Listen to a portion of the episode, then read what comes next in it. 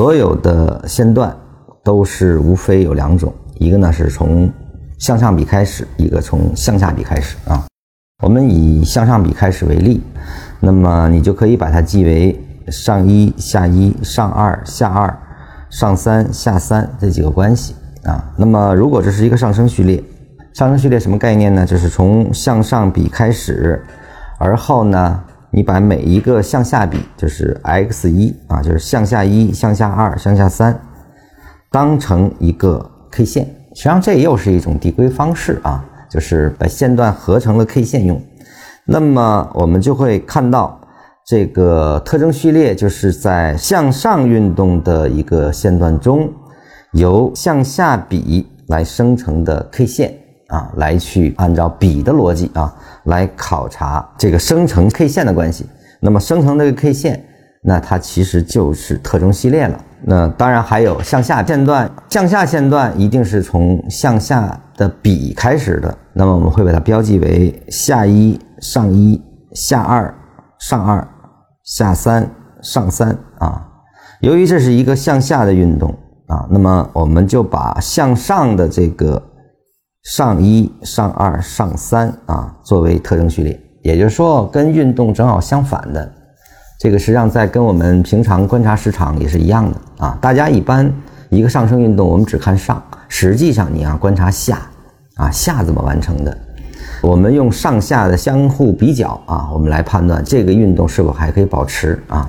同样，这也是借鉴的这个逻辑啊。那么在这个数学的定义下啊，一个向下的运动是由向上的线段来生成了特征序列啊，这个特征序列。就标记为一二三啊，那么我们观察的是相邻的三个特征序列之间的关系啊。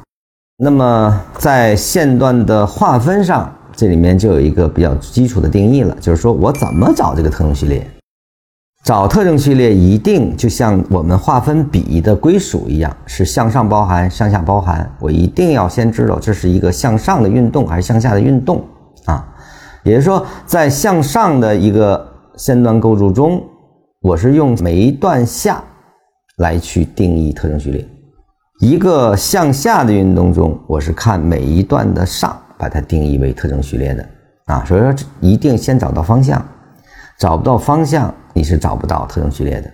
而且找特征序列的话呢，由于上下是不断的在变换啊，所以呢，我们在找特征序列的划分的时候。实际上一定要找它的一个延续。特征序列的顶分型是怎么形成的呢？就是上一下一上二下二上三下三上四可能就没出新高，而后下四啊，那么这个三和四